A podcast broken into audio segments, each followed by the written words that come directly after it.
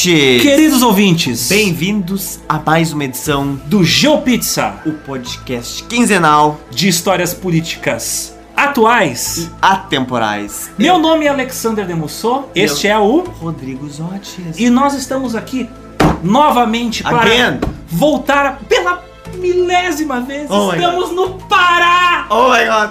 Pega, a pega de um lado a Joelma, pega do outro o ET Bilu e vamos pro meio do mato de novo explorar as matas do Pará e junto com o Irangê Holanda dar tiro em disco voador. Vamos resolver de uma vez por todas o que aconteceu nessa região e qual foi o desfecho desse acontecimento que foi bizarro. Porque os mistérios da Operação Prato não envolvem apenas as luzes nos céus, Não.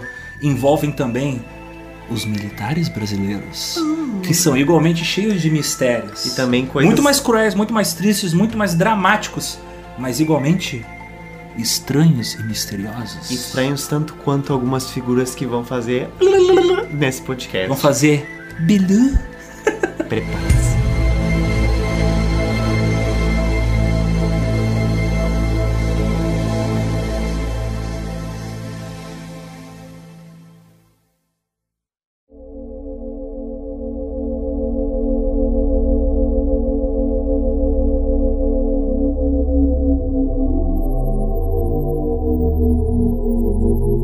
Militares chegam lá. A entrevista com o prefeito de Colares, publicada no jornal Província do Pará, em 20 de outubro de 1977, foi meio que a gota d'água para que gerasse o envolvimento dos militares. No mesmo dia, eles partem de Belém do Pará e vão para Ubintuba, se estabelecendo na base de Colares em 29 de outubro. Mas aí que tá, relatos já estavam sendo coletados pelos militares ali na região desde setembro. Então, tipo, oficialmente os militares foram no dia 29 de outubro, Sim. mas já havia ali uma presença militar desde setembro. Os milicos chegam lá, fazem uma série de entrevistas com os moradores da, da região, registrando esses contatos que os moradores de Colares tiveram com as luzes, os encontros que eles tiveram com esses fenômenos que estavam ferindo as pessoas. formou três estrelas assim, e passou uma do lado da outra, assim, perto de nós, clareava na água. Entendeu? As vítimas aqui foram muitas. Eles deram o nome de chupa-chupa, porque chupavam o sangue.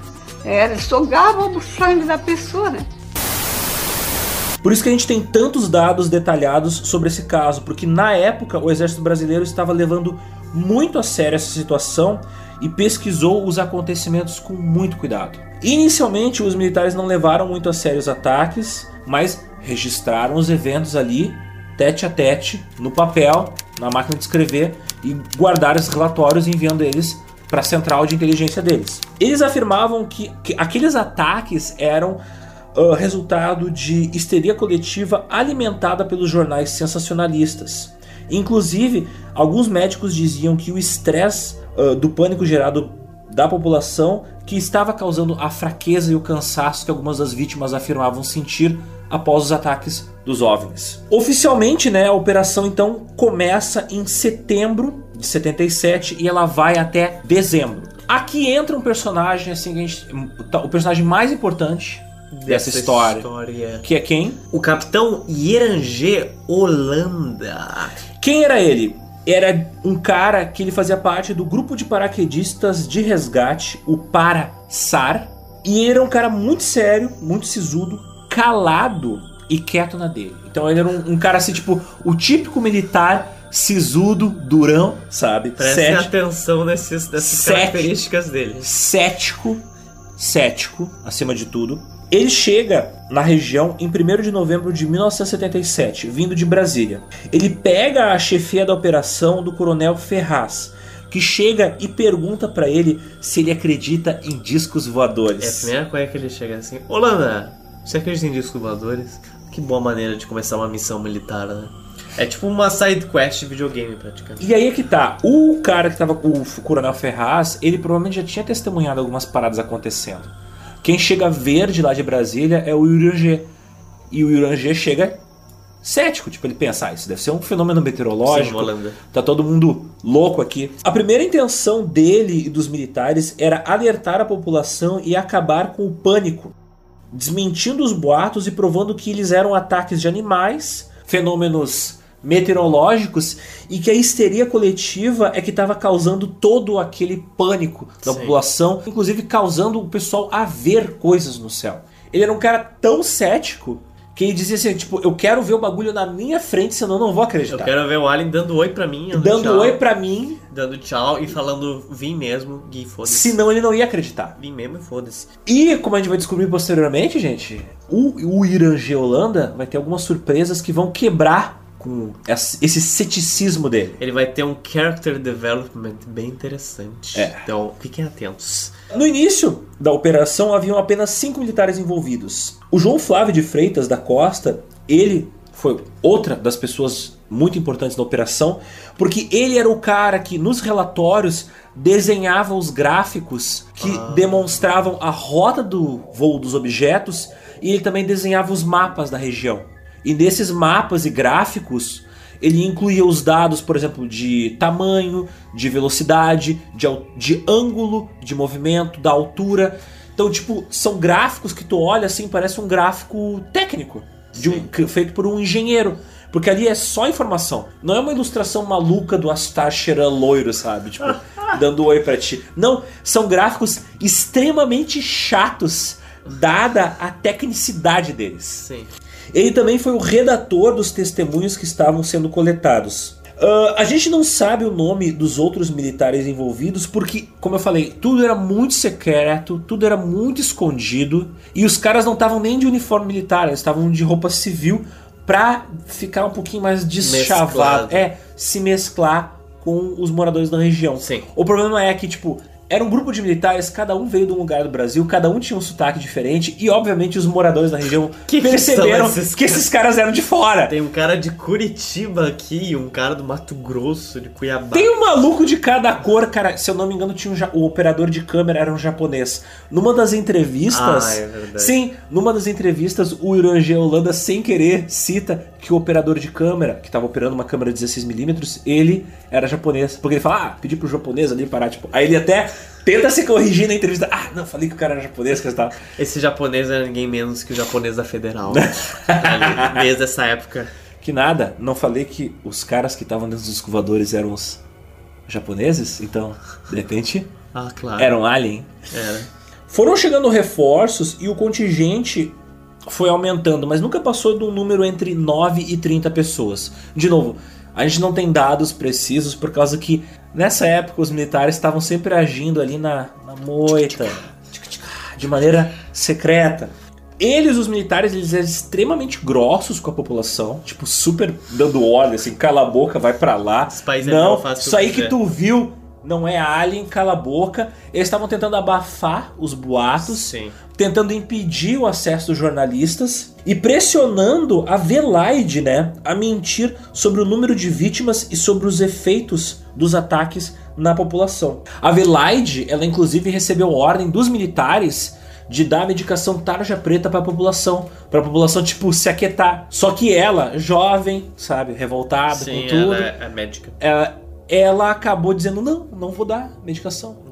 Até eu diria que é fácil dizer não pros militares, porque, tipo, era 50 quilômetros de tudo, então, tipo, até ela buscar a medicação, É. foda-se também, né? Mas ela, ela entrou em confronto com os militares, sabe? E se negou a medicar a população, mesmo sobre o risco de ser presa. Ela, inclusive, ela era vigiada por militares a mando do Irangê Holanda. O Irangê Holanda, ele tipo falava assim: "Ah, não, e aí, tudo bem, não sei o que, dona doutora, tudo certinho, coisa e tal". Ele era gentil com ela, mas ela sabia que os caras grossos, mal educados com amando ela, dele. era amando dele. Ah. Militar, né, velho? Militar da década de 70. Good, good, é, good cop, bad cop. Good cop, bad cop. E os militares trouxeram pra região não só a presença mal educada deles, mas também trouxeram máquinas fotográficas, viaturas, barcos, eles tinham acesso a hora que eles precisassem para ir para qualquer lugar da região. Binóculos, eles trouxeram um equipamento básico assim de para se comunicar com a base e para poder explorar a região. Os ataques violentos que feriam pessoas nesse momento, eles param completamente. E o que acontece? Nós estamos no mês de setembro. É, mês de setembro. 77. E, a- e a- as luzes também diminuem, quase parando. As luzes no céu diminuem quase parando. E isso reforça o ceticismo dos militares. Sim. Mas eles prosseguem lá, continuam a presença deles lá, para continuar pesquisando, pelo menos pegando os relatos né, das pessoas. Eles catalogaram e registraram os relatos sem fazer análise crítica. E o que eles faziam? De barco, eles atravessaram aquele, a, atravessavam aqueles mangues, iam naqueles riozinhos, e iam rio acima, rio abaixo, e iam de vilinha em vilinha, de ribeirinho em ribeirinho, pegando as histórias, os relatos das vítimas. Às vezes eles chegavam a viajar 5 horas de barco para chegar a algum lugar. Caraca, chegaram. Na... Sim, ent- então eles São Tomé e Príncipe. Sim, Tomé. eles para poder para poder chegar nos lugares mais isolados onde tinham pessoas que eles precisavam entrevistar. E os caras, eles faziam relatório e a noite toda eles ficavam acordados olhando pro céu. E o relatório é aquela coisa chata assim, tipo, de hora em hora, tipo, 4 horas, nada a relatar. 5 horas, nada a relatar. 6 horas, nada a relatar. 7 horas, nada a relatar. 6 horas. Passou um satélite. Passou um avião. 8 horas, 9 horas, 10 horas, 11 horas, 12 horas. Aí vai lá, e vai dia dentro registrando ali, ó. Não aconteceu nada. Tal hora não aconteceu nada. Tal hora não aconteceu nada. Quase como um robô. Aí chega lá, 11 horas da noite. Luz forte move-se ao longo do céu e desaparece.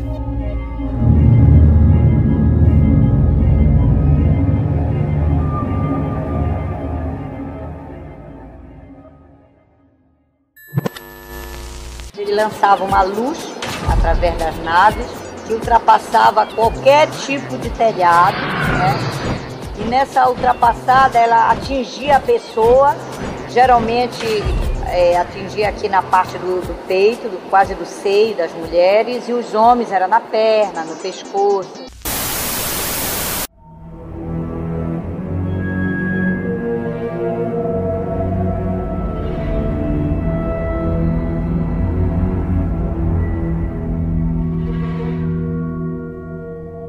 Começam a aparecer para os militares as luzes. Discretamente. Isso em que mês? ainda no início do mês de setembro. Aos poucos, como eu falei, as luzes começam a voltar a aparecer e a seguir os Ah, militares. não acreditou em mim, vagabundo. Agora tu vai ver. Pareciam que elas estavam devagarinho se aproximando e estudando eles. Então os investigadores aparentemente também estavam sendo investigados. Oh, yeah. O William G. Holanda inicialmente afirmava que aqueles eram apenas ah, luzes meteorológicas, fenômenos de raios globulares, sei lá. E ele se recusava a acreditar que aquilo era algum tipo de fenômeno extraterrestre. As luzes, no caso, elas acompanhavam as vigílias dos militares e acompanhavam as expedições deles, porque houve situações onde as luzes cercavam o acampamento e eles pegavam o acampamento e mudavam de lugar. E aí as luzes e seguiam eles e cercavam me esse novo me registra então. esse novo acampamento. E a partir de então, as aparições das luzes começaram a se intensificar. Agora chegou um ponto onde os caras começaram a ver as naves. Como às vezes eles viam as naves? Aí você me pergunta, tá, mas eles viam luz ou viam naves? Então, às vezes quando tu fotografa um objeto, por exemplo, uma lâmpada muito brilhante, e tu faz com que a velocidade do obturador seja muito rápida, ele registra pouca luz vindo daquele objeto. Ou seja, aquele objeto vai aparecer menos brilhante no momento ele onde é. tu vê a foto. E às vezes tu consegue ver a forma do objeto que está emitindo luz. E nessas primeiras fotos, apesar de elas serem feitas com um filme comum e com câmeras que não tinham lá grande qualidade, se não me engano eram câmeras Minolta e lentes mais ou menos, eles ainda assim no processo de revelação do filme, às vezes diminuindo a exposição do filme ou fazendo com que fotografando rápido, eles conseguiam registrar não um brilho forte, mas sim o formato daquilo que estava emitindo a luz. Quem é fotógrafo vai entender o que eu estou dizendo.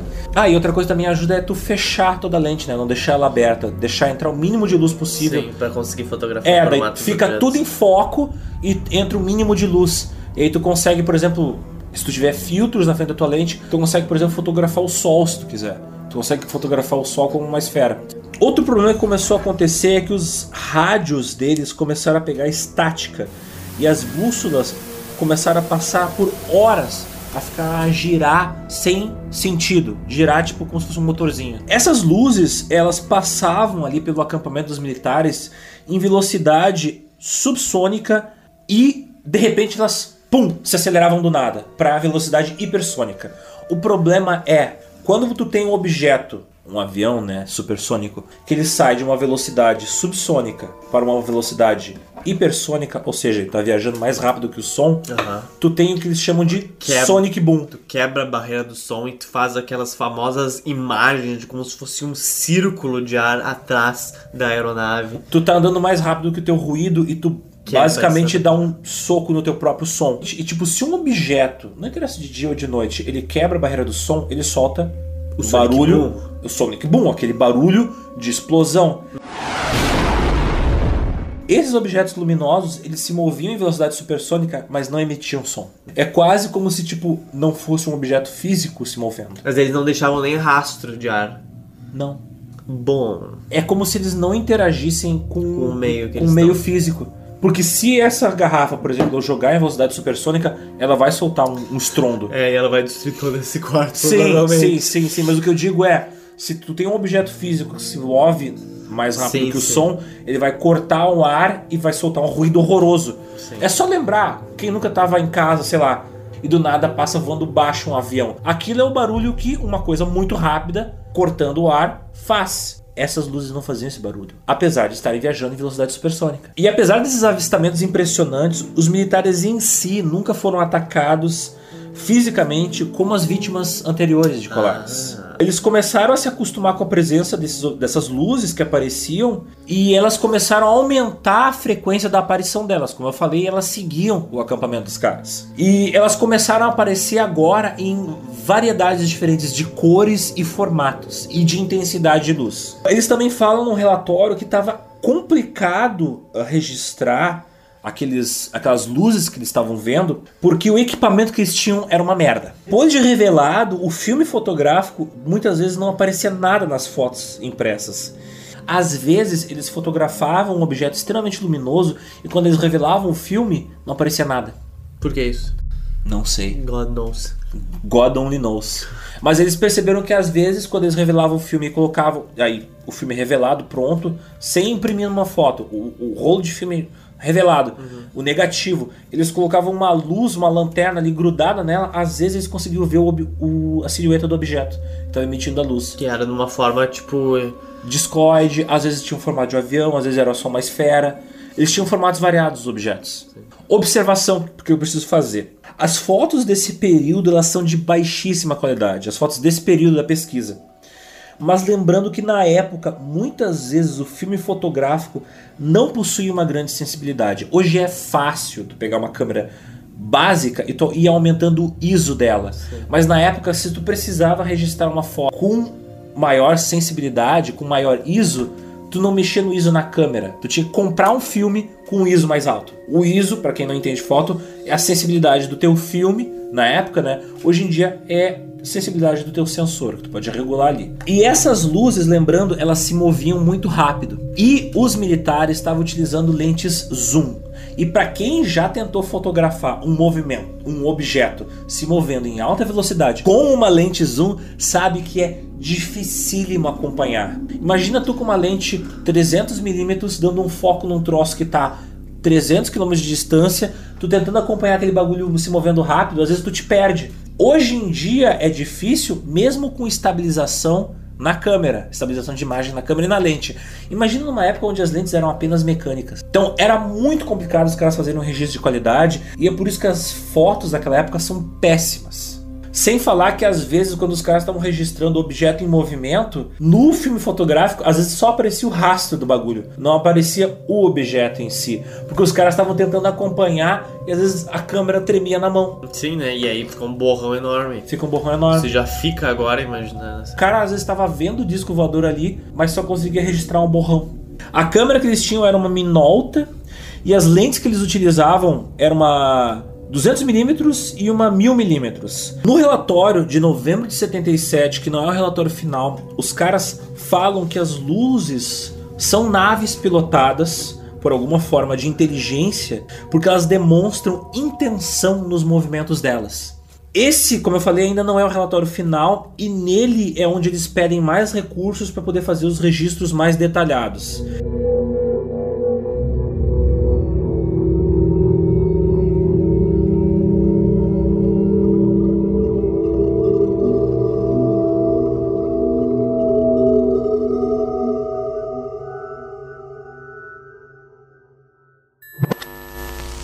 Eu vi a luz. E fiquei apavorada, que nessa época meus filhos todos eram pequeninos. Parecia assim no mar. No mar, sentar, posava em cima do coqueiro, de seizeira, uma mangueira qualquer. Até em cima da casa, era mais o medo que a gente tinha, né? O pessoal começava a gritar e bater lata, fazer fogueira, entendeu? É, soltar foguete para espantar aquele, aquela, aquela, aquela nave.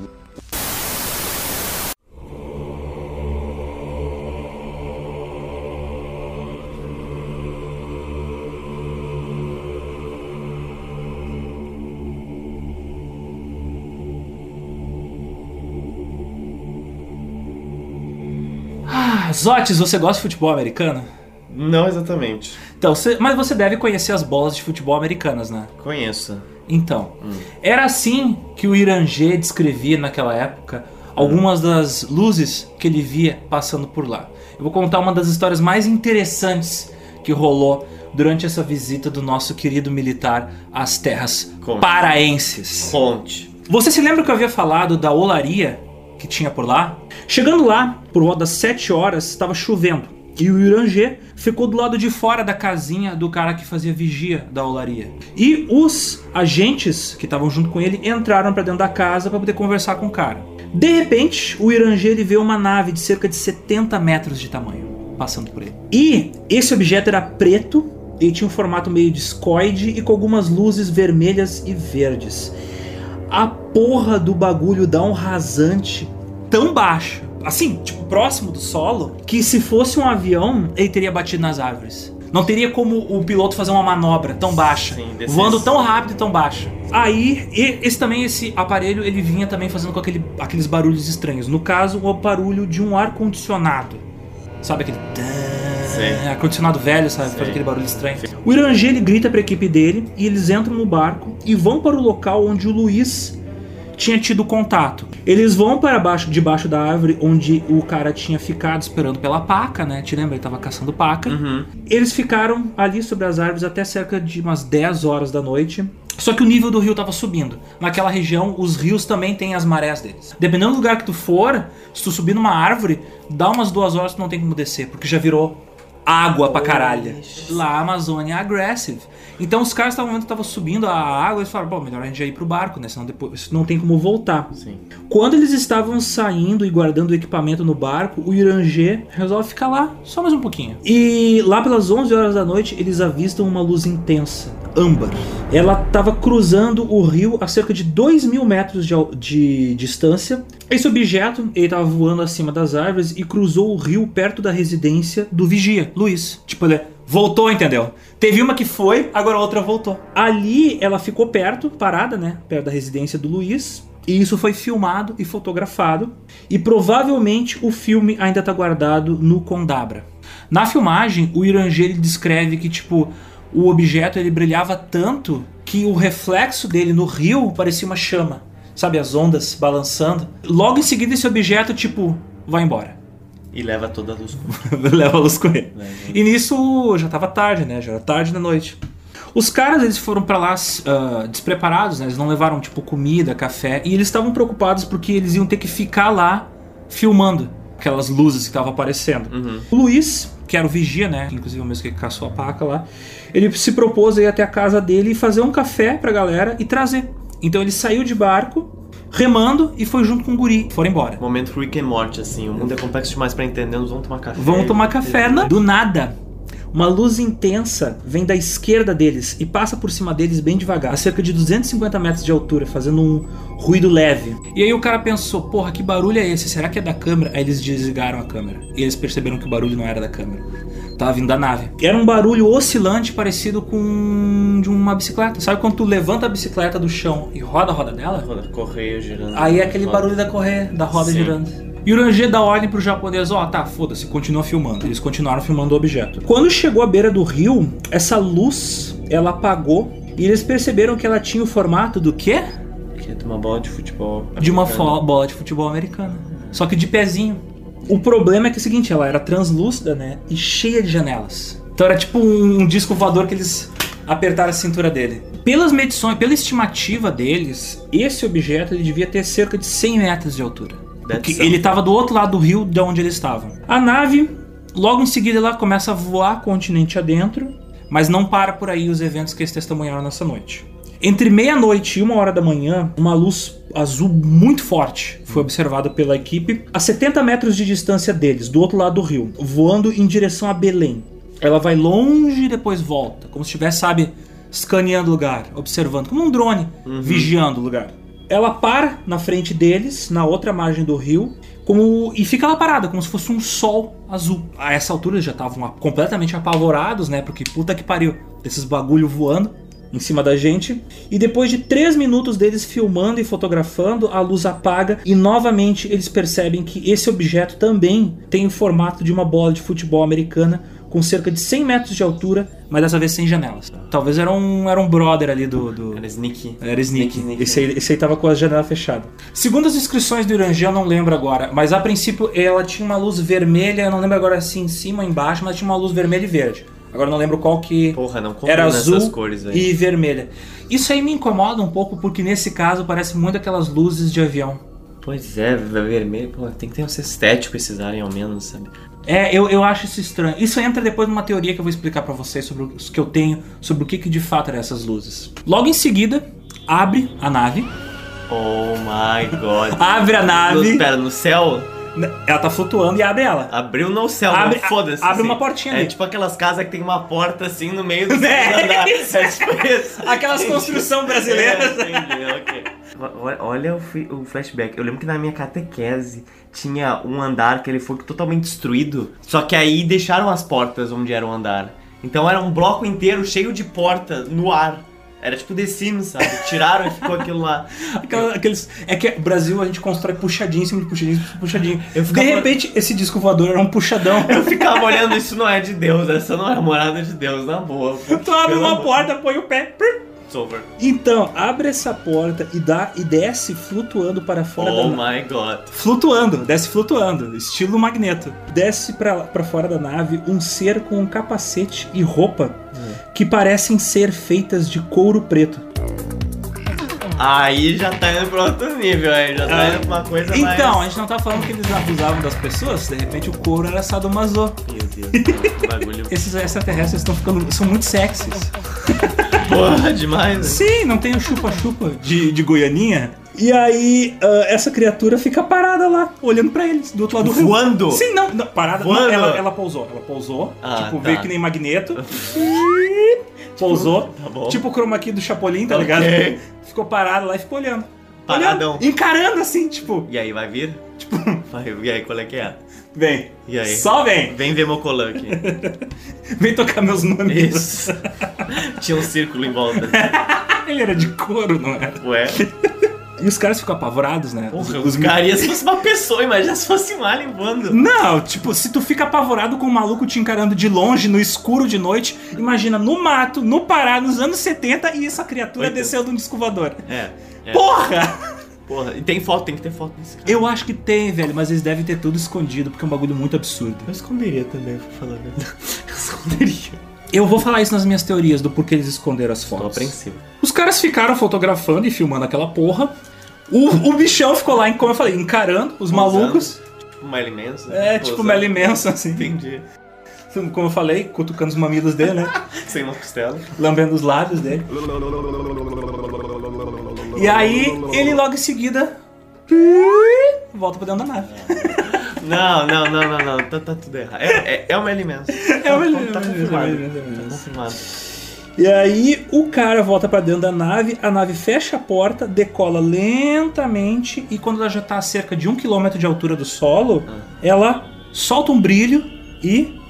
piu, dispara que nem Enterprise. Cara, E vai embora. viu? Acertei, eles estavam sem janela porque eles estavam vestidos dessa forma. Eu tava, tava, tava uma putaria lá dentro, o cara tava só chamando. Exatamente. Vem, Vem cá. É, vem é, cá. eu acho que eles estavam rolando alguma Vem coisa, cá. ele, um cara desceu ali pra mijar rapidão, só que não viram porque tava longe, e voltou. Foi exatamente isso que Desceu aconteceu. pro mijar e voltou pro, pro Claro. suruba. Cara, e aí termina a noite. A última, Graças a a última noite de, de, de aliens. De OVNIs e aliens, né?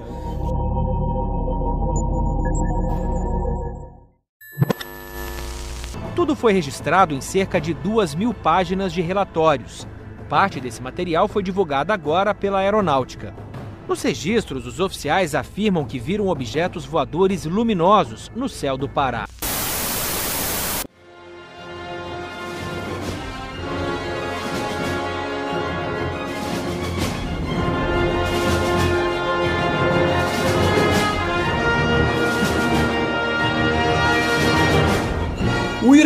Pega os rolos de filme.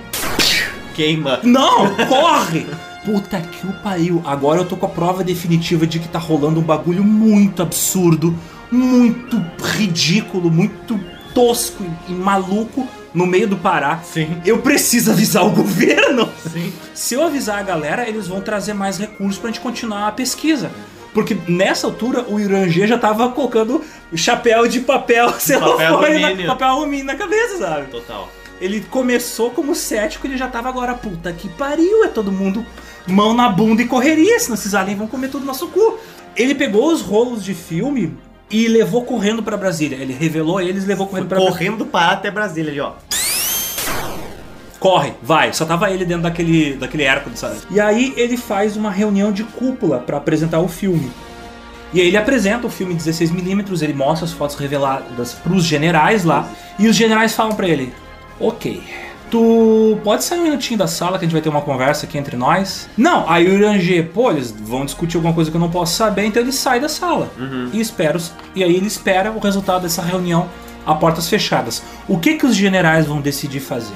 Porque agora ele trouxe as provas de que, de fato, alguma coisa muito maluca tá acontecendo no Pará, né? Depois da reunião, os caras chamam o Yurangê e ele volta pra dentro da sala e eles dão a ordem pra ele cancelar a operação. Isso foi além dos nossos nossas capacidades. de E aí o. Yurangê fica tipo, como assim, porra do caralho? Ele devia estar morrendo por dentro, né? Porque ele acabou de ter a prova de que, tipo, enfim, tava rolando uma parada no, no Pará, uma parada no Pará. E aí os o cara fala, não, não, cancela essa porra, acabou. Tu foi longe demais, tu, de- tu descobriu coisas que não, Não deveria. não deveria ter visto. Cara, ele só falou assim, não, acabou, fechou. Acabou, fechou. Caraca, velho. Deram a ordem pra ele, pra ele dar a ordem de dissolver o grupo de pesquisa e devolver todo o equipamento. Puta que pariu, por quê, né, velho? Os caras tava ali com a mão na teta do alien, O Alien fazendo. Eles ali com, a ponta da língua no mamilo do alien. Ai meu Deus do céu. E os militares chegam. Não, chega, acabou. Não é mais, mais pra tirar foto de alien vestido de couro.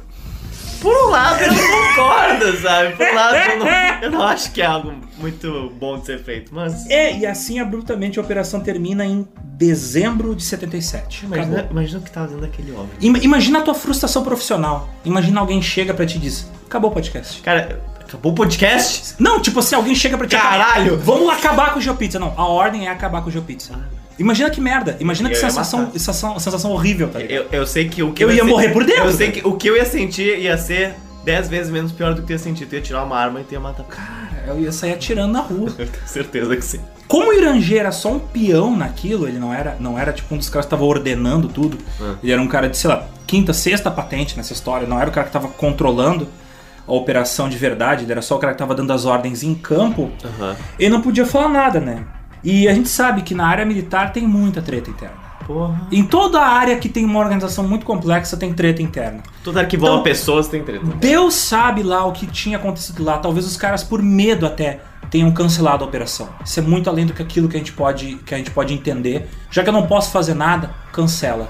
Isso no final da década de 70, né? Isso em dezembro de 77 acaba a É, eu, eu acredito que o governo militar tinha preocupações mais tangíveis nessa É. época do que alien fazendo. É, mas aí já era quase a época do início da abertura, né? Início da Sim. abertura é final dos anos 70, 78, 79. A galera não sabe o que tava rolando por trás e, e o Yurangê ficou extremamente chateado com isso. E a galera da operação dele Ah, a também. galera da operação não falou nada. Militar, né? O, o militar só respeita a ordem, cala a boca e baixa a cabeça. O Irangê, que era um cara um pouco mais sério, é que ele ficou um pouco mais puto com essa história. Como eu falei, o Irangê ficou chocado porque com o filme ele achava que aí ele ia ter, ia ter conseguido mais financiamento para ampliar o escopo da pesquisa e da, e da operação. Uma das hipóteses que o próprio Ranger levanta é de que eles pararam a operação tão abruptamente por causa que a pesquisa deve ter sido passada para o governo americano, para a CIA. Mas isso é uma teoria do Iranger, o que não não me parece muito fora da realidade, porque para quem estuda o golpe brasileiro sabe que houve envolvimento direto de militares americanos e houve inclusive envolvimento, envolvimento direto da CIA e do embaixador americano no Brasil, na coisa de fazer o golpe dar certo. Sim. É, pa- parece coisa de filme, mas no Brasil já aconteceu coisa de filme, sabe? Então, não, não é, é, é para mim a ideia de que a operação foi passada para as mãos do governo americano é a coisa menos absurda que eu falei até agora. Sim, e isso é uma coisa que tá, tipo, registrada. Tipo, isso aconteceu em todo o continente sul-americano. Sim, os, Tipo, os americanos eles- Detalhadamente. os americanos treinaram os militares brasileiros como torturar e depois durante a operação Condor os brasileiros treinaram os chilenos, os argentinos. Então, tipo, o Brasil sempre teve um envolvimento muito próximo com o governo americano durante a ditadura militar. Total, ele era o berço pra distribuir o American Way of Life no continente sul-americano. Depois de 1977, os avistamentos diminuíram e os ataques dos chupa-chupa acabaram. Hoje ainda se veem luzes por lá. Elas ainda se manifestam, mas não atacam mais as pessoas. Eu imagino que eles veem um número muito menor de luzes. E como eu falei, existe a possibilidade que às vezes o pessoal vê no céu um satélite. Sim, Tu tá no meio do Pará, o céu é claro, tu vê todas as estrelas. É muito fácil ver um satélite. sim. Então, não sei, às vezes pode ser um avião que tá voando, ou mesmo hoje em dia, coisa mais fácil, tem um drone. Emaer, em julho de 79, ele pede que documentos sejam enviados urgentemente para serem arquivados sigilosamente no Comar de Brasília. Esse ofício ele foi enviado em 14 de fevereiro de 79 pelo Major Brigadeiro Protásio Lopes, na época o comandante do primeiro Comar. Eram 159 folhas de um documento contando registros de avistamentos entre setembro de 77 e novembro de 78. Então o Irangê não estava envolvido. Desligaram ele, mas não desligaram a operação. Desmancha- devem ter desmanchado o grupo dele e, a- e abriram outro grupo para poder fazer pesquisa. Sim. Em algumas áreas militares de inteligência isso é comum, que é tu só sabe o que é necessário para tu cumprir tua função. Tu não conhece quem tá acima e não conhece quem tá sim, abaixo. sim. Então, de repente, eles pensaram: vamos fazer, continuar toda a pesquisa, vai continuar a operação, mas com gente nova. Talvez essa galera já esteja bem damage da cabeça pra continuar a É, talvez eles simplesmente trocaram o pessoal pra tipo assim, ah, esse pessoal. Dá um refresh. De repente esse pessoal teve, sei lá, um caso de febre da cabana, sabe? Tá num lugar isolado, Sim. enlouqueceu. Vão mandar outras pessoas. Só que essas outras pessoas observaram as mesmas coisas. Esse relatório que, que foi mandado em, em julho de 79, Uhum. ele mostra que a operação seguiu, continuou depois de 77. Até 79. Até 79, talvez até mais. Mas esses não mostravam os relatos tão fantásticos quanto os observados pelo Irangê. O que os caras viram não foram tão absurdos assim. O Irangê ele fica obcecado pelo tema, né? E ele começa a fazer algumas observações por conta própria. Nos anos seguintes, ele começa a observar algumas coisas estranhas acontecendo dentro de casa, tipo obs- objetos sendo jogados. Ele tem, ele sofre de paralisia do sono e ele recebe inclusive visita dos aliens. Tá, aí, aí começou. Aí eu já acho que é bullshit. É. Aí eu acho que assim, ó. Porque quem já teve paralisia do sono sabe. Tu vê umas coisas bizarras. E não, é, não tem nada de fantástico. Paralisia do sono é uma coisa natural que acontece. É um, quer dizer, é um problema que acontece, mas ele é um problema que acontece com muita gente. Então, tipo, ele ter visto aliens, eu acho que ele viu, mas foi uma coisa da cabeça dele. Eu tenho certeza que ele não tá mentindo, que ele viu. Mas ele devia estar tão obcecado pelo tema que ele sonhou com essa porra. Total. Que ele sonhou com essa porra. Cara, eu sonho que eu tô montando podcast Pai, eu já sei Tu- várias vezes que eu tô tu trabalhando. normalmente sonha com aquilo que é a tua obsessão. tá Sim. ligado? Dizem que o relatório final de toda a Operação Prato ele tem cerca de 2 mil páginas, 500 fotografias e 16 horas de filmagem. Pra gente hoje em dia 16 horas não parece muito, mas pensa, na época um rolo de filme de 16mm durava o quê? 15 minutos?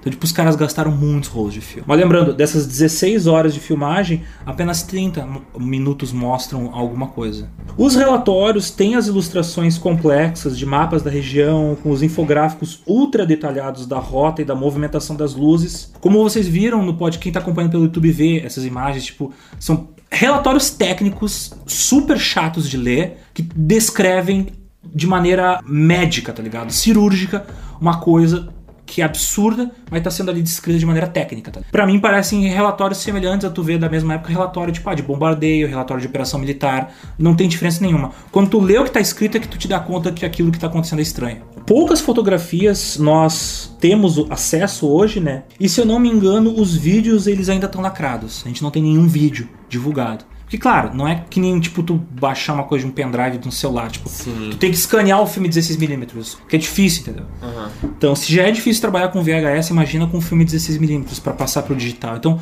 isso tá em escondido em algum armário, nos fundos atrás de outro armário, dentro de alguma agência que deve estar fechada há 10 anos. Em sabe? Brasília. Em Brasília, em algum armário perdido de Brasília. Minha opinião é que o dia que esses materiais finalmente caírem nas mãos do público, que eu te garanto que vai acontecer, tipo, eu acho que a gente vai conseguir ver mais coisa nesses filmes por causa que quando tu escaneia 35mm, porque tu revela a foto, às vezes tu aumenta ali, diminui a exposição, mas tu pega uma foto, leva pro Lightroom, tu consegue mexer nela e tu consegue aumentar a nitidez de coisas que estão escondidas na imagem. Então eu acho que o dia que eles conseguirem escanear esses filmes 8 e 16mm e escanearem o filme fotográfico das fotos com um scanner bom, o filme, não foto, o filme. Eu acho que a gente vai conseguir extrair mais detalhes da- das E imagens. da movimentação dessas luzes. E a também. gente vai conseguir entender o que de fato é.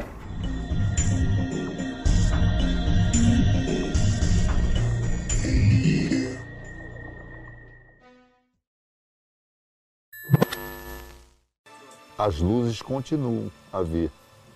Até hoje, se vocês demorarem um pouquinho por aqui, talvez tenham a sorte eh, de ver.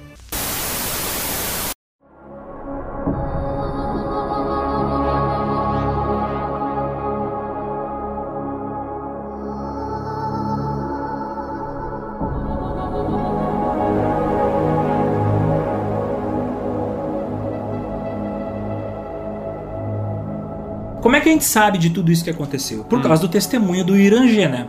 Mas quando foi que o Irangê abriu a boca? Quando? Então, em 1997, o Ademar Javaerd, que ele era, se não me engano, editor da revista UFO, ele dá uma entrevista pro Fantástico falando sobre a Operação Prato. Lembrando que nos anos 90 teve aquela febre ufológica, né? Porra. No mundo inteiro. Ah, durou Chupa até cabra, os anos- arquivo X, Durou até os anos 2000. Até 2006, por- é. Por aí. e aí, o Irangê, nessa altura, ele tava morando numa casa de praia, no litoral do Cabo Frio, e ele vê essa entrevista do cara da UFO no, no Fantástico e ele pensa: sabe o que mais? Eu já tô aposentado, eu posso falar. Agora é a hora. Agora é hora de revelar a porra toda, jogar a merda no ventilador.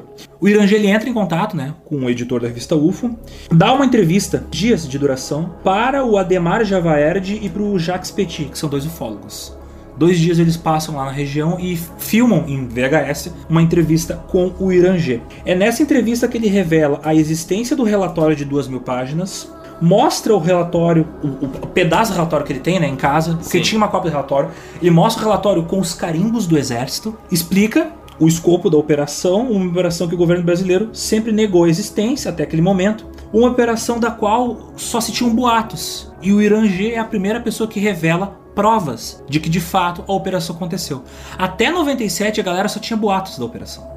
Não sabia se ela era real ou não. Mas foi com o testemunho dele que Foi com o testemunho dele, em 97, que a gente tem a comprovação que de fato os militares foram por lá. O exército brasileiro e a Força Aérea Brasileira negavam que isso tinha acontecido. Que eles tinham mandado gente pra lá. O problema é que assim, ó, tu pega jornal do, do Cozinho do Pará, lá, o papel amarelado, tá escrito militares na região.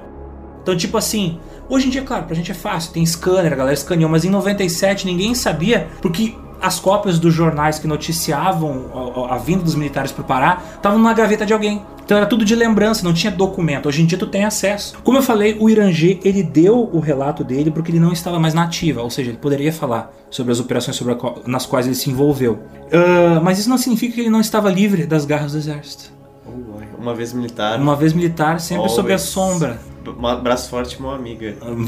Boa amiga. Ele chegou a dar mais uma entrevista e chegou a fazer umas palestras, acho que umas duas palestras. Mas em dois meses após a entrevista, antes da matéria ser publicada na revista UFO, o cara aparece morto. Oh. O Irangê morre de morte Morrida. Não, morte matada. Morte morrida matada. Ele foi encontrado enforcado na própria cama. Ele foi encontrado enforcado na cabeceira da cama. Agora me explica. Tá.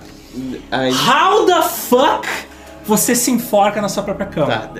é, Fazer minhas considerações. Esse documentário que o Urangê Holanda revela essas coisas tem no YouTube. Inteiro. E eu acho muito interessante, se você quer saber sobre alguém, você olha como ela se expressa, como ela conversa, como ela elabora as frases. A gente vai linkar no episódio. É bem engraçado porque o nome do vídeo é Operação Prato. E o Irangê Holanda conta tudo full. Tem quase duas horas de, de vídeo, então é bastante coisa. Ele conta todos esses detalhes. E ele conta também episódios que ele teve com alienígenas na casa dele. Sim. Como a Alexander falou. Assim, eu tava acreditando assim, tá, eu tava dando corda até o momento que ele falou que ele virou pra trás, acho. E tinha um alien na frente dele. E as coisas da cozinha dele saíram voando, assim, tipo, saí, eram como se fossem jogados assim por um, um Gasparzinho. Ele e a família viram. Ele viu por causa que ele era obcecado com isso. E ele teve visões. Porque tu tem visões.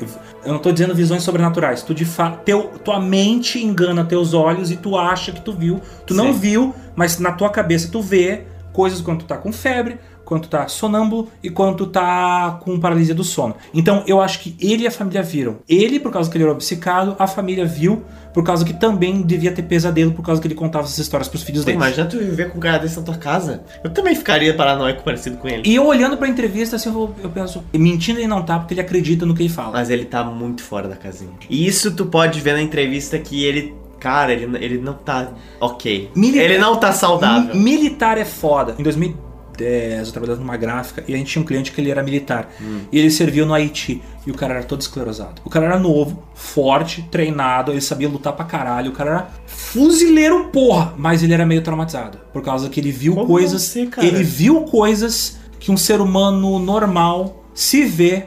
Estraga pra vida inteira. Ele viu, tipo, crianças matando crianças pra poder ter o que comer. Mas ele, ele, te- carro- ele contou pra vocês isso. Sim, ele contou essas histórias pra gente. Quando ele tava. Quando ele era cliente nosso na, na gráfica e, tipo, ele fez uns cartões de visita e contou essa história enquanto. É, se chama estresse pós-traumático. Sim, e eu acho que o que o Irangê teve foi estresse pós-traumático, porque ele era um militar da década de 70. Quanta coisa errada ele já não deve ter feito pro governo brasileiro? Se, se tu é envolvido diretamente em operações, essas fudidas, tu vê coisa que te traumatiza, entendeu? Mas eu digo que tu, tu não sabe também até onde ele se envolveu nos assuntos militares, Ah, sabe? não, com certeza. Se ele foi, se ele foi colocado como chefia daquela operação, ele É, provavelmente ele- já tinha prestado serviço competente em outras operações do exército. Sim, Da- no caso da Força, da força Aérea. né? Então eu, eu acho que o Urangê era um cara sério. Até demais pro nosso gosto contemporâneo, né? Eu acho que ele era um cara que levava muito sério o trabalho dele. Ele era um militar sério. Eu acho que ele foi traído e ele. Muita coisa que ele viu depois de 77 é da cabeça dele, se não tudo. Total. Mas eu acho que as paradas que ele viu na época eram real. E porque, porque não apareceu mais ninguém pra falar. Mas voltando à questão do Irangê ter se matado, cara. ah, como eu falei, ele foi enforcado igual o Vladimir Herzog. Tá, não tinha altura do chão pra ele se enforcar e foi encontrado enforcado. Mas ele foi encontrado na cama com uma corda de roupão no pescoço. Tu morre por causa que teu pescoço quebra. Sim, sim. Ou tu sufoca. Não, não tem como, não tem. Mataram ele. e por mais- Pra mim, mataram ele. E assim, ó, por mais que eu aqui, eu te enfoque agora com o fio desse microfone. Vai tem- demorar. Tem, um monte de objetos aqui. Tu pode usar, tu pode bater aquela caneca na minha cabeça, tu pode bater com isso na minha cabeça, sabe? Tu pode se debater milhões de vezes.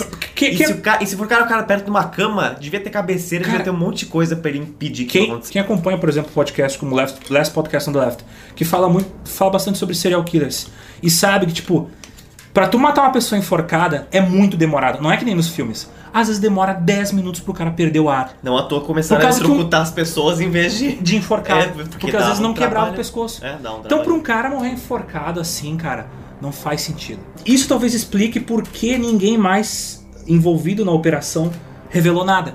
Ninguém mais deu testemunho igual o Irangê, apesar de ter tido essa 80 pessoas envolvidas na operação, ninguém mais falou porque aquilo foi um recado, ó. Se você falar desse segredo militar, você vai morrer. Nem o japonês da Federal. Nem o japonês federal. Tem muita gente que tá de boca fechada e eu acho que a qualquer momento a gente vai ter novas revelações. Tipo, daqui a uns 20 anos, quando essa galera tiver com 80 anos de idade, sabe?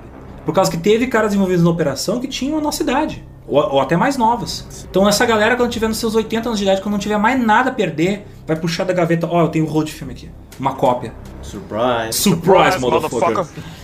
Ó, se estivermos certos, Joe Pizza será um precursor, né? Olha só. Que quero 200 mil apoiadores no apoio por causa disso, brincadeira. A gente vai pensar, eu juro por cara. Deus, se me derem rolo de filme, eu escaneio com essa câmera e divulgo no Geopizza. Ah, filmes dos ETs. Tá aqui.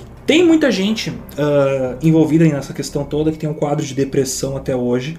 Gente que morava lá. E eu acho que o Irangê também teve um quadro de depressão. Marilyn Manson é pesado demais pra qualquer um. É. E dizem que o Irangê já tinha tentado se matar pulando do quarto andar do prédio.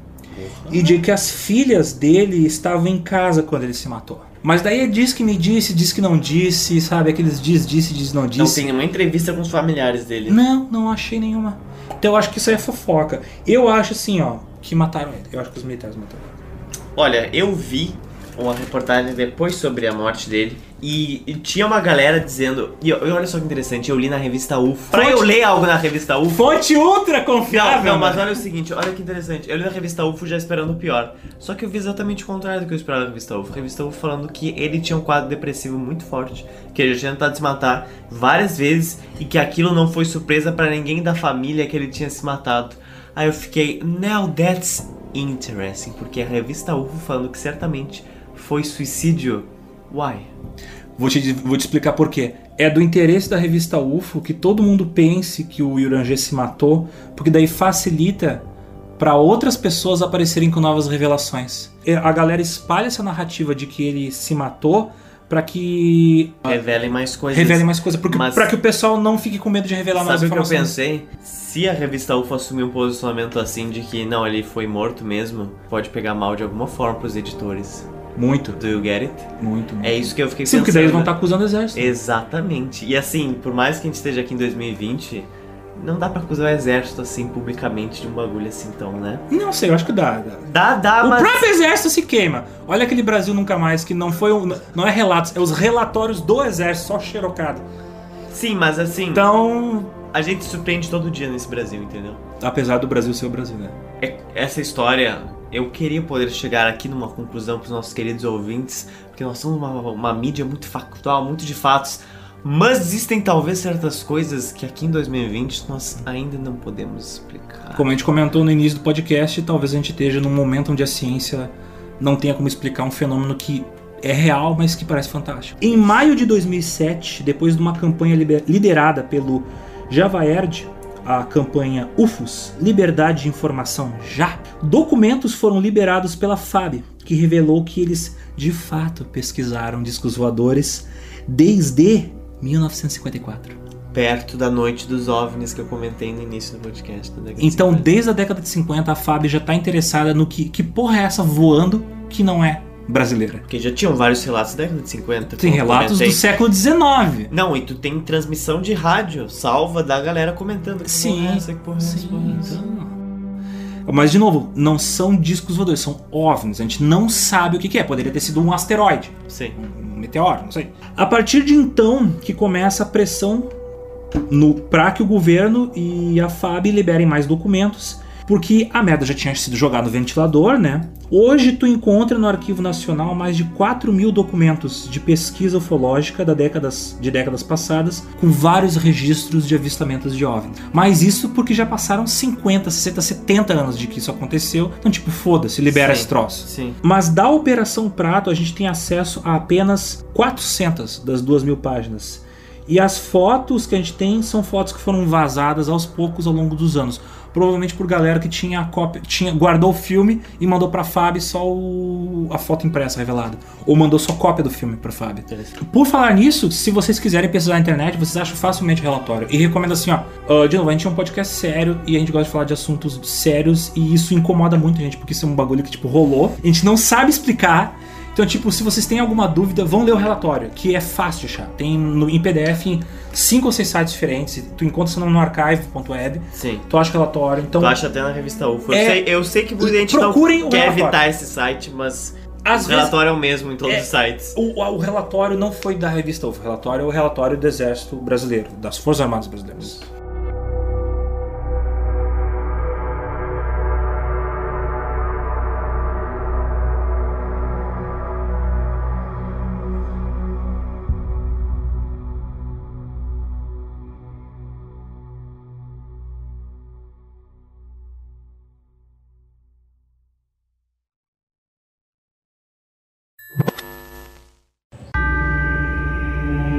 20 anos depois, o comandante da operação contou como foi a experiência no rio Guajará-Mirim. Nesta entrevista a ufólogos, revelou ter notado inicialmente luzes e sons. Esse trem passou em cima de onde nós estávamos, não, não, não. em cima de onde eu estava. Depois de uma hora, ele teria visto outras luzes e finalmente a nave. Aí nós vimos uma forma estranha. Uma forma de uma bola de futebol americana. Só que tinha janelinhas no meio. Eu não vi ninguém atrás daquela janela. Mas que tinha janela, tinha. E o Ranger de Holanda apareceu morto dias depois da entrevista. As investigações apontaram suicídio. As estranhas manifestações nos céus de Colares se tornaram menos frequentes, mas ainda atraem ufólogos do mundo inteiro e gente interessada em investigar o fenômeno.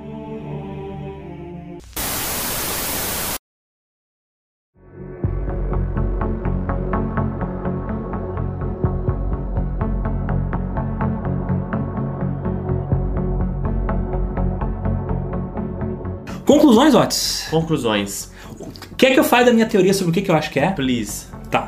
Sabe de quando é o primeiro drone Primeiro drone? que a gente tem notícia? Hum, 80 e poucos. Primeiro drone de uso militar é da Segunda Guerra Mundial. Pouca. Porque a V2, se não me engano, a V1 e a V2, ela era controlada por rádio e tu conseguia controlar os flaps dela para ela mudar de direção. Cara, que arriscado esse bagulho. Então assim, ó, tu ter um avião controlado via controle remoto não é tão difícil. Tu vê, aeromodelismo, que é basicamente tu brincar de drone, Sim. é muito antigo. Tu tem um aviãozinho de brinquedo controlado por controle remoto. Eu acredito assim, ó. A Operação Prato coincide com o lançamento do filme. Porque, o lança, porque a produção do filme é em 77, o lançamento eu acho que é em 78. Do filme Contatos Imediatos de Terceiro Grau, do Spielberg. Os OVNIs do filme Contatos Imediatos de Terceiro Grau, do Spielberg, são muito parecidos com os OVNIs descritos pelo Irangê. Minha teoria, tá? Teoria maluca, tô jogando no vento. O exército americano provavelmente bebeu das mesmas fontes do Spielberg, de relatos de OVNIs, e utilizou drones para poder fazer, fazer um teste no Pará, que é uma região isolada com pouca população, de tu controlar via terrorismo psicológico, lá, atentados terroristas psicológicos, e tentou testar guerra psicológica no norte do Brasil, porque é uma região isolada, de um país pobre, sem recursos, e notícias de lá não iam se espalhar para o resto do mundo. Eu acho que quando os, quando os brasileiros não- que não foram informados sobre essa operação americana plagaram o bagulho, encontraram o bagulho, e aí finalmente entraram em contato com os americanos, os americanos, puta que pariu, a merda que a gente tá fazendo lá, os brasileiros pegaram. Aí os americanos falaram, ó, seguinte, não é alien, é a gente. E mandaram cancelar a operação. Embora os avistamentos continuaram por. Aí no Brasil é bagunça, né, cara? No Brasil é bagunça. Talvez, não sei, talvez os americanos tivessem falado, ah, troca de equipe aí. Não é o que vocês estão pensando, mas a gente não, fala, não vai falar o que que é. Eu acho assim, ó, que foi. Que é, muitas são as chances de ter sido uma operação americana com drones. Porque para pra pensar, isso é muito louco. Se você pegar o vídeo mostrando o Jornal da Manhã durante o 11 de setembro, aparece, se não me engano, o Irã ou o Iraque acusando o governo Clinton de sobrevoar com drones o Irã e o Iraque. Isso em 2001. Bem faz provável. muito tempo. E faz 2016, 2017 que finalmente foi revelado os drones americanos, os drones de guerra. E tu vê, cara, aquilo é um disco voador. É um triângulo, é um, é um triângulo sem janela. É um triângulo preto sem janela. Sim. Imagina aquilo de noite voando. Parece um triângulo. E aquelas porra tem aqueles, aqueles ah, motores a jato que fazem ele pairar no ar. Então ele consegue ficar parado em cima de ti, verdade. sem fazer barulho, aquele bagulho preto, triangular, com umas luzes nas pontas. Isso é bem então interessante. eu acho, eu acho que eram drones. Não drones como os de hoje, né? Drones mais simples, sem equipamento ah, tipo metralhadoras ou, ou mísseis teleguiados. Mas eu acho que eram, digamos, os primeiros testes de drones. Talvez fosse muito difícil fazer testes mais pesados de drones no deserto de Nevada, porque tu consegue avistar coisas que saem e entram nas bases militares. Tanto é que tem vários relatos de OVNIs, tipo as luzes de Fênix. O que, é aquilo? Uma revoada de OVNI. Aquilo pra mim é drone. Pra mim aquilo é drone. Só que o governo americano, ó, ficou quieto. E não é nada de fantástico, como eu falei. O avião teleguiado é uma coisa ó, antiga. E isso é interessante uh, pra galera que se pergunta como é que vai um, um avião parado, parado no céu. O nada mais é do que a turbina do avião que impulsiona ele, ou o motor, o exaustor dele, em vez dele ficar reto, com o ar que entra sai para trás, ele vira para baixo. Pra baixo. Ele, ele consegue virar e vários jatos estadunidenses hoje em E- dia conseguem sair sem precisar acelerar. Eles saem, viram o motor Ele para baixo e sobe e aí vai. A turbina aponta pra baixo. Exatamente. Quando ele tá no ar, ela aponta pra trás e ele vai embora. Essa tecnologia começou de aviões que tipo ah, levantam voo sem uma pista. Isso aí é da década de 60. Começou a ser desenvolvido pelos russos e pelos americanos na década de 60. É. Então ali por final da década de 70, já tu já tinha tecnologia disso. E E aí? você me pergunta, mas então por que os americanos foram fazer guerra, testar guerra psicológica no Brasil na década de 70? Pra quem não sabe, os americanos tinham um programa que testava manipulação psicológica nos anos 70, que é o MK Ultra, que é parecido com a Operação Prato no sentido de que o governo americano nega a existência, mas a gente, a gente tem documentos que provam que existiu. É, tem essa. Então, Nos elucide sobre a MK Ultra. a MK Ultra foi uma operação americana que ela testou desde drogas, Psicoativas. psicoativas, psicodélicas para poder testar e mani- tentar manipular a mente das pessoas. De novo, para quem uh, curte ouvir podcast em inglês, tem um episódio do Last Podcast on the Left que eles não dão uma de piração de teoria da conspiração, não. De fato, eles falam, ó, esses caras relatam que eles sofreram tortura do exército americano porque eles eram soldados e se ofereceram como cobaias pro MK Ultra. Um dia a gente tem que fazer um episódio só do MK Ultra. O MK Ultra foi tipo uma das coisas mais criminosas que o governo americano fez com a própria população americana. Faziam testes de manipulação psicológica com soldados. Isso envolvia drogas, envolvia tortura psicológica, envolvia É envolvia eletrochoque, tudo que tu possa imaginar de errado. E essa coisa interessante de aviões saindo verticalmente. Eu curto muito aeromodelismo. E tem uma galera, um fã-clube, de um modelo que os Estados Unidos e os russos estavam desenvolvendo bem no início da Guerra Fria, que era exatamente. Era nem um pouco seguro, obviamente. Sim, óbvio. Como tudo é. Anos 70. Era basicamente uma turbina virada para baixo É que é ótimo. em que uma pessoa subia em algo acoplado e pilotava aquilo. Resumindo muito, é uma turbina ou uma máquina de lavar que a pessoa fica ali e ela sai voando, cara. E se tu olha aquilo, é muito bizarro porque não tem hélice, não tem nada, é uma turbina, porra. Sim. Ele sai voando e sai o cara ali. Filme merda, década de 60, preto e branco. Parece um descovador tosco de um cara, filme merda. O cara entra num campo assim, cheio de selva, e ele sai voando. Ele sai no deserto de Nevada voando, assim.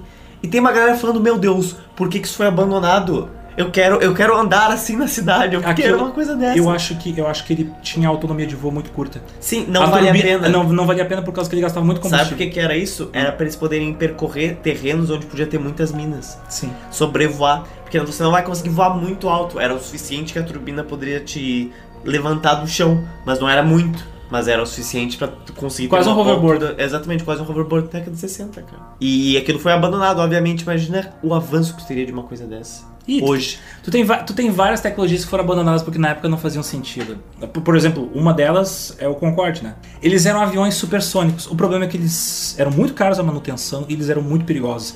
Tanto é que depois que um explodiu na pista de pouso em, em Paris, um avião da Air France, um Concorde da Air France pousando, eles cancelaram. Os últimos eram da, da França. Ele era tão caro que só quem usava era a British, British Airlines e Air France. E ele só podia atravessar o mar por causa que ele não poderia fazer voos domésticos. Por causa que o barulho que essa porra faz é um avião supersônico. Sim. Imagina um avião supersônico passando voando baixo pra pousar aqui no, no, no- no aeroporto aqui de Porto Alegre. É. Ia quebrar tudo que era janela, não Verdade. tem. Era inviável. Mas os Chupa-chupa. chupa-chupas, Zotti, Chupa-chupa. Tá, assim, Porque ó. eu, te dei uma explicação sobre o que eu acho que são as luzes. Exatamente. E o que, que expli- o que seria uma explicação científica para o chupa-chupa? Um cachorro comido pela metade. Sim, tipo, um- Como? pessoas sendo furadas por agulhas. Como? O maluco da, da vacina? É o ET Bilu. maluco da vacina? ET Bilu pulando alto da árvore e furando as pessoas? Cara, assim, eu, eu, do alto da minha sapiência e ignorância médica, quando você entra num estado de estresse e isso pode fazer com que você tenha alergias muito fortes, como urticária, faz com que seu corpo desenvolva desde bolhas vermelhas até um pouquinho pretas. É como se. base- É, é tipo um lupus menos fatal, mas pode evoluir para um lupus, que é quando teu corpo combate teu próprio tecido. Que maravilha, não tem nada melhor do que isso. Tu tem, tu, tem, tu tem, por exemplo, questões onde pessoas muito estressadas têm problemas digestivos, estomacais, né? Pode ter até úlcera por causa do estresse, problemas cardíacos, problemas de sono. Então, tipo, quando a tua mente tá bagunça, bagunçada demais, Sim. exerce pressão sobre a parte física do teu corpo. Pessoa com mínimo de conhecimento médico sabe disso, tá ligado? Então, Mas o que, que tem a ver com as urticárias, coisa e tal? Porque os sinais do chupa-chupa, por mais que fossem furos, não fossem sapiências na pele, o que eu imagino que a coisa mais próxima pode ter sido seja disso, porque é bizarro os furos, mas eu não creio que realmente a galera tenha tido sangue drenado. Minha tese sobre o sangue drenado é o seguinte: eu acho que essas pessoas estavam vivendo estresse pós-traumático e quando a pessoa sofre depressão, tem casos de estresse muito pesado, ela tá sempre cansada. Um- uma das várias coisas que acontece, tá sempre cansada. Hum. Falo isso de experiência própria. Então, tipo, talvez seja isso. A sensação de sangue drenado poderia ser uma mistura de vários fatores. Mas o cachorro comido pela metade, pela bunda, o que é isto? Meu pai já teve que lidar com javali. Javalis são criaturas bastante violentas. Eles podem arrancar um braço teu e não comer. Tu, tu viu que nos Estados Unidos tá tendo problema de javali, né? Javali é um animal extremamente violento. Extremamente violento. Ele é E extremamente eles perigoso. têm aqui no Brasil. Então, e ele vai te fuder, mas não vai te comer, porque aquele é herbívoro. Né? Ou onívoro, mas não, é, não vai comer. um- Que erro da natureza. Não sei, cara, pode ter sido isso. E também onça, né, velho? Meu pai já teve que lidar com onça. Teu pai? Sim. Aqui? Sim, não sabia que tinha. Onça tinha toda na América do Sul. Ah. É que a gente matou tudo, né, Zotis? Teu pai matou tudo? e comeu! Puta que pariu. Vai ter que ter uma edição parte 2 do teu pai, porque as aventuras são intermináveis. São, são. Para quem não ouviu, edição 15 do GeoPizza. Você Um vai. teste- Uma testemunha da história. Uma testemunha literalmente da história que pegou, visualizou, matou a história do século XX e comeu e cozinhou. Comeu e cozinhou essa história do século Imperdível. Zotes, eu te pergunto o que mais você gostaria de adicionar a esta história cheia de luzes brilhantes, discos voadores e militares loucos da, do pó. Militares loucos das luzes. E Michael Jacksons pulando das árvores. Olha, cara, eu só posso dizer uma coisa muito simples. Busquem o conhecimento. Apenas que. Busque conhecimento. Busque É conhecimento. tudo, é tudo que eu posso dizer pra vocês. Cara, isso aí é, isso aí é tudo uma, uma armação do ET Bilu e do- dos intraterrenos, não é dos extraterrestres, é do pessoal que vive no centro da Terra. Meu Deus, aí foi longe. Que é outra teoria maluca que daria um outro podcast muito doido.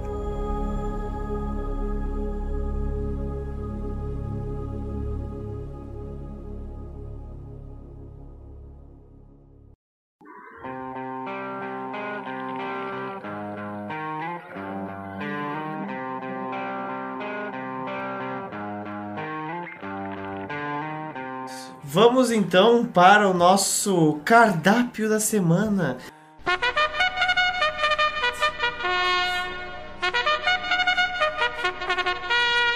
que As você- nossas dicas culturais. O que, que você tem de dicas culturais, Zotes? Sobre essa região, sobre estes fenômenos. Aquele filme Fogo no Céu, que é com conta a história do Travis Walton, que ele foi um cara que supostamente foi abduzido. Ele foi dado como morto. A polícia achava que os brother dele que tava de broderagem no mato com ele, não fazendo broderagem, mas cortando árvore, que eles eram, eles eram madeireiros.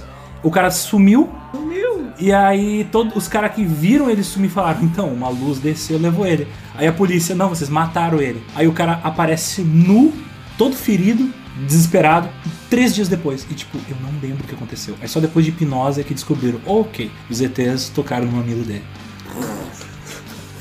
O, Merlin Manson. O, o, o, o filme, o filme Fogo no Céu, ele dá uma embelezada nos eventos, porque na verdade os ETs não enfiaram cabos na boca dele. É aquele, é aquele filme tem a cena famosa do que, os- que os ETs prendem o cara numa mesa de operação com papel contact Hum. e furam o olho dele com uma broca. Esse filme é desesperador e passava de tarde no SBT. Então, pra tu ver que o Silvio Santos não tinha noção dos anos, 80, dos anos 90. Cara, então, eu lembro de ter visto um filme assim quando eu era criança que me Fogo traumatizou demais. Só que era um cara sendo abduzido por aliens. E aí eles vão lá e colocam ele meio que num tubo parecido com os tubos que o Neo acordou no Matrix. E aí eles tiram toda a roupa dele. Sim, é esse. Puta, foi esse filme. Esse filme me é muito- traumatizou, cara. Esse filme é horrível. Eu vi isso quando eu era pequeno, eu fiquei, caralho, que coisa horrível. Na boa, eu acho que eu fiquei uns 10 anos pensando na porra desse filme, de como Fogo eu no me céu. Esse filme é doente. Tá aqui indicando. Sim, é. Algum outro filme interessante? Bem, eu tenho o relato da Bernie, do, do Bernie e da Beth Hill, que é um dos casos, um caso famoso de abdução. Eu recomendo os episódios do The Last Podcast on the Left sobre o Roswell, que eles fazem piada que nem a gente, né? E eles tentam olhar também de uma perspectiva cética, destrincham o caso e veem que, tipo, bah, na real era só realmente um balão meteorológico, só que era um balão meteorológico de espionagem. Então por isso que eles. Sim. Eita, eita, eita, sabe aquela coisa. O bom é que eu já li todas essas coisas quando era criança, eu era fissurado em OVNIs, então eu, estou, eu estou totalmente vacinado contra essas coisas, porque eu sei todas as teorias de Eu acho que Nibiru e que voltava e passava pro Júpiter, eu sei de todas as Eu, eu acho divertido. Assim, ó, não, não pense que eu sou. Eu não acredito nessas merdas, mas eu acho tão divertido. Eu acho divertido. Porque eu acho tão interessante, sabe? Já pensou se fosse assim? É, é uma, é uma fantasia histórica muito legal a ideia, tipo, ETs visitando a Terra, sabe? É, é curioso, é interessante. Curioso. Pra mim, 99,9% é bobagem. Well, vamos elucidar os nossos ouvintes de quem são as pessoas que tornam essas edições possíveis. Porque eu e você aqui somos seres humanos que se alimentam de alimento, de luz solar. Nós fazemos de... foto. Os outros fazem fotossíntese, mas eu gosto de um bifão, o meu cadáver, bem passado na manteiga, na chapa. Para Um tudo isso hamburgão. acontecer, Você, nós precisamos de dinheiro. nós precisamos de dinheiro. Existem- pagar os equipamentos, pra poder financiar a eletricidade que circula por essa câmera, pelas células fotovoltaicas, pelos LEDs, por este por esse microfone. microfone. Então, nós temos queridos apoiadores que, graças a eles, isso torna essas edições possíveis. Quem são eles? Quem são eles? Quem são eles? Eles são como o João Bosco, que é um apoiador. O Eduardo Isler, que é um apoiador também. O Bruno Mross, também um apoiador. O Tarcísio Júnior, igualmente um apoiador. O Rodrigo Faria, ele é, na verdade, um barão. O Matias Carneiro dos Anjos, barão. Bernardo Liz, também como barão. O Rafael Zendonadi, que é um visconde. Assim como a Giovanna Masali, também um visconde. Tiago Gomes, ele também é um Visconde. visconde. Visconde é a partir de 10 reais por mês. A Viviane Damasceno Barros também é um Visconde que apoia com 10 reais. Já o Aleph Souza, ele é um conde. 20 reais por mês. E o César A. Freitas é um marquês. Marquês. E quanto maior a sua categoria, maior os seus benefícios. Não só maior você provém para a gente, mas maior o GeoPizza provém para você. O que são essas coisas? O que são essas coisas? Essas coisas são desde falar diretamente conosco, com o nosso grupo de apoiadores, como também participar de sorteios de livros, dependendo do quanto você nos apoia. Gostaria de receber livros que tem a ver Books! com as edições que tratamos aqui? Expandem Acredito que sim. para as estrelas o, o nível de conhecimento que nós exploramos. Porque aqui no GeoPizza a gente pega só uma fatiazinha do que a gente explorou Exatamente. e fala para vocês. Mas vocês, quando vocês nos apoiam, concorrem a livros que podem expandir seu entendimento dos Vocês assuntos que nós discutimos aqui. Vocês vão ficar tão elucidativos quanto o Irã de Holanda. É uma um catarse de conhecimento. É isto! Tivemos nossa pizza com o formato de um disco voador Voltaremos daqui a 15 dias com mais uma edição do GeoPizza. Dessa vez uma edição será bem oriental a próxima. Hum. Então- tem, tem uma dica: Ah, pizza com gosto de kibe. Kibe. Falei, joguei no vento, tá dito. tá dito. Então, até logo! Até mais. Cuidado com o Michael. Que ele pode, que ele pode descer das árvores e pegar vocês. Montado em cima do ET Bilu. Tchau.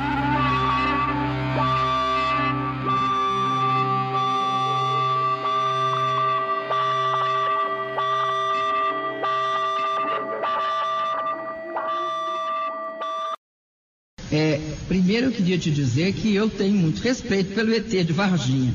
E eu sei que aqui, ou quem não viu, conhece alguém que viu, ou tem alguém na família que viu. Mas, de qualquer jeito, eu começo dizendo que, né, esse respeito é, pelo ET de Varginha está garantido.